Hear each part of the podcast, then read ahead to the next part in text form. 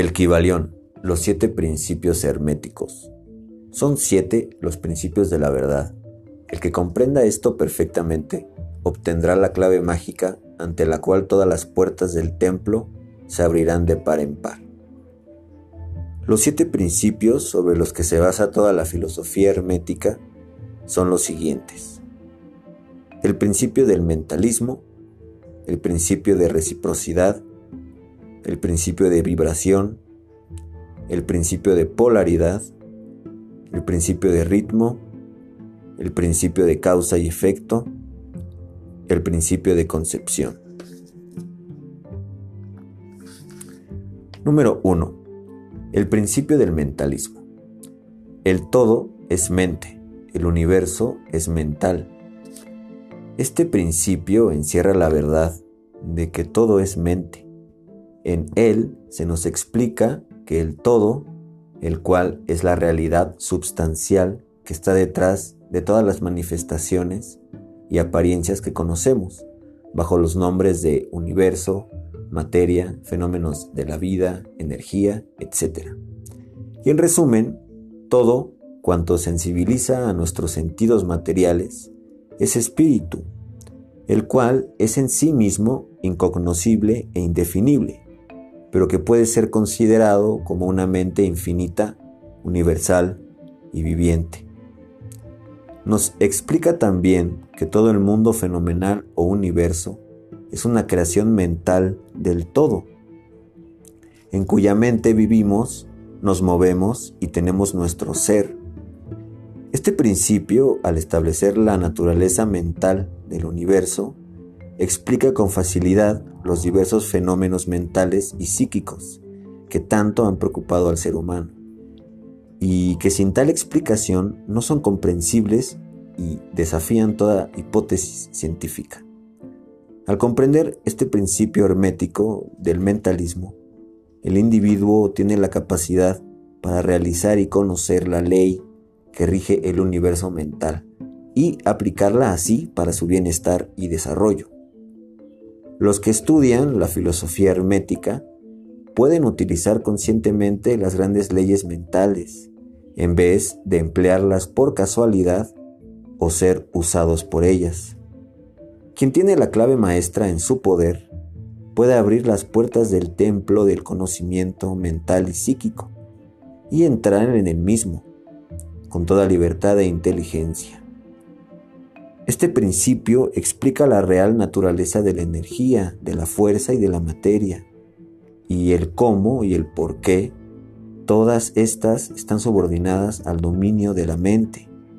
Uno de los antiguos maestros escribió hace ya bastante tiempo. El que llegue a comprender la verdad de que el universo es mental estará muy avanzado en el sendero del adepto. Y estas palabras tienen tanta verdad hoy en día como lo fueron en su tiempo, cuando fueron escritas. Sin esta clave maestra es imposible ser adepto y el estudiante que no la obtenga llamará en vano a las puertas del templo.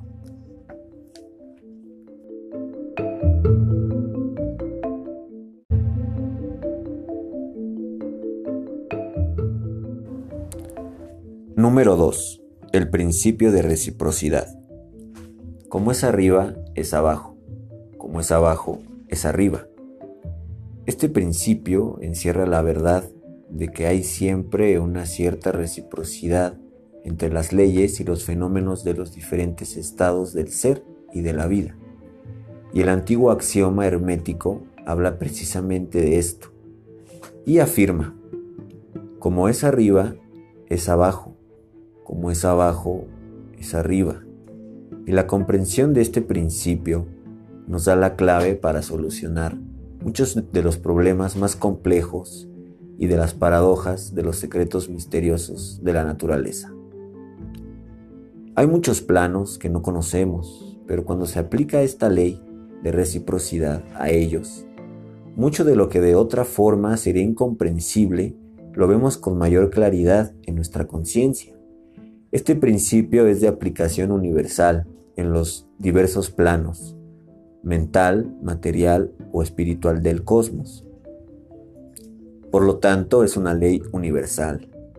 Los antiguos hermetistas llegaron a considerar este principio como uno de los más importantes auxiliares de la mente, por medio del cual se podía descorrer el velo que oculta lo desconocido a nuestra vista. Al aplicarlo se puede desgarrar un tanto el velo de Isis, de tal forma que podemos ver alguno de los rasgos de la diosa. De la misma forma que el conocer los principios de la geometría permite al hombre medir el diámetro, órbita y movimiento de las estrellas más distantes, mientras permanece sentado en su observatorio. De la misma manera, también el conocimiento del principio de reciprocidad permite al hombre razonar con inteligencia de lo conocido a lo desconocido. Estudiando a los monos, se llega a vislumbrar al arcángel.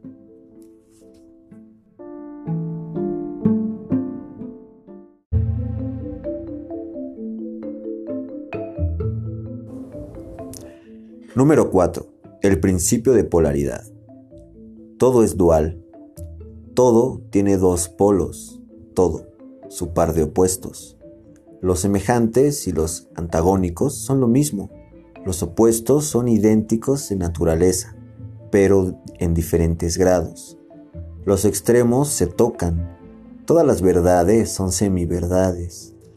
Todas las paradojas pueden reconciliarse este principio encierra la verdad de que en todo hay dualidad, todo tiene dos polos, todo su par de opuestos, afirmaciones que provienen de otros tantos axiomas herméticos.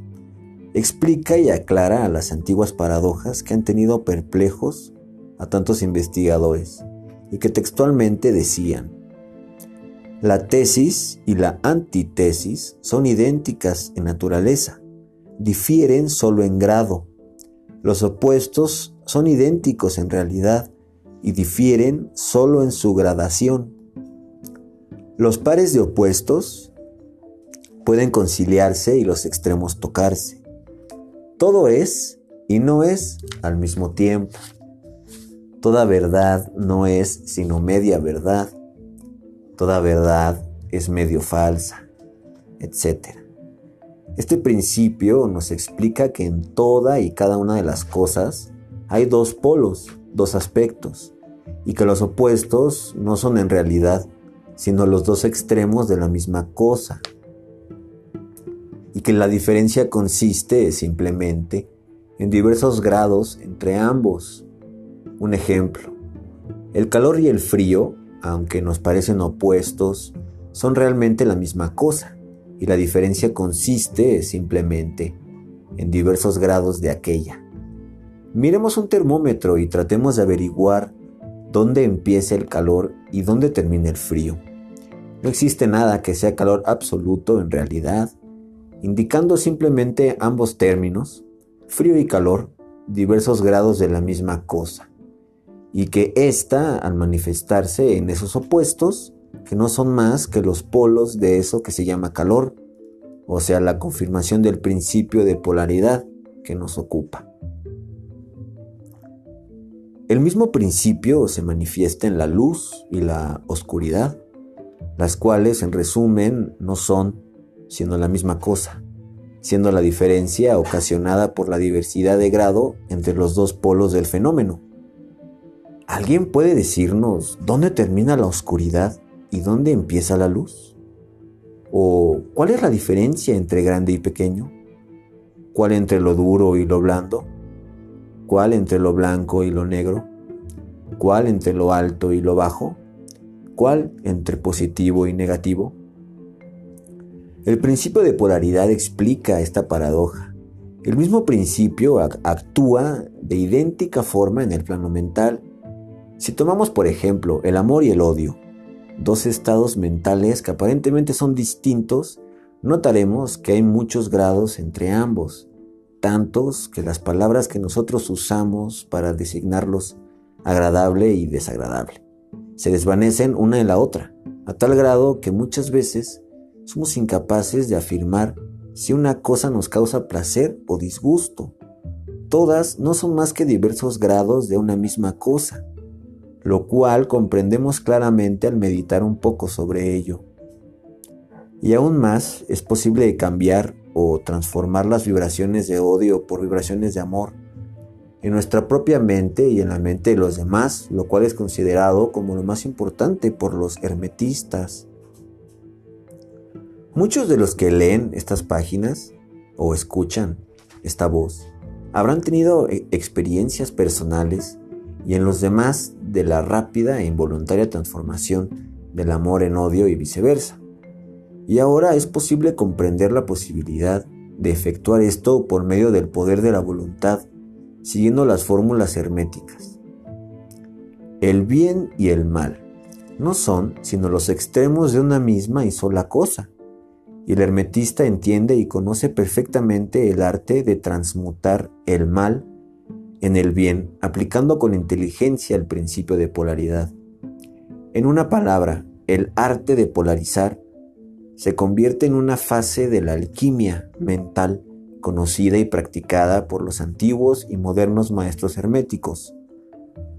El perfecto entendimiento de este principio capacita para cambiar la propia polaridad, así como la de los demás. Si uno se toma el tiempo y estudia todo lo que sea necesario para llegar a dominar este arte.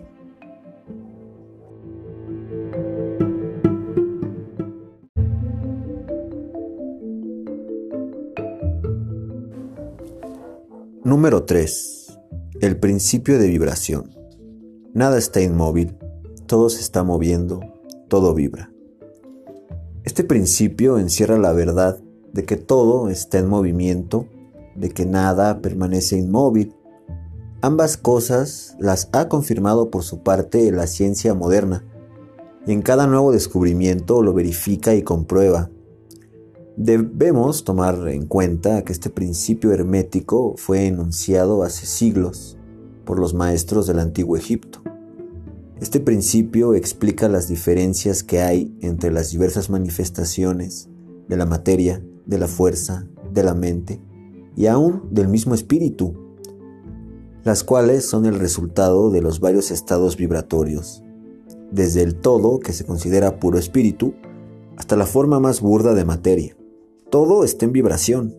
Cuanto más alta es esta, tanto más elevada es su posición en la escala la vibración del espíritu es de una magnitud infinita y es tanta que se puede considerar prácticamente como si estuviera en reposo, de la misma forma que vemos una rueda que gira rápidamente y nos parece que está sin movimiento. Y en el otro extremo de la escala hay formas de materia tan densa que su vibración es tan débil que parece también estar en reposo. Entre ambos extremos hay millones de millones de grados de intensidad vibratoria. Desde el corpúsculo y el electrón, desde el átomo y la molécula, hasta el astro y los universos. Todo está en vibración. Y esto rige por igual en todo lo que respecta a los estados o planos de la energía o fuerza, lo cual no es más que un determinado estado vibratorio y a los planos mentales y espirituales.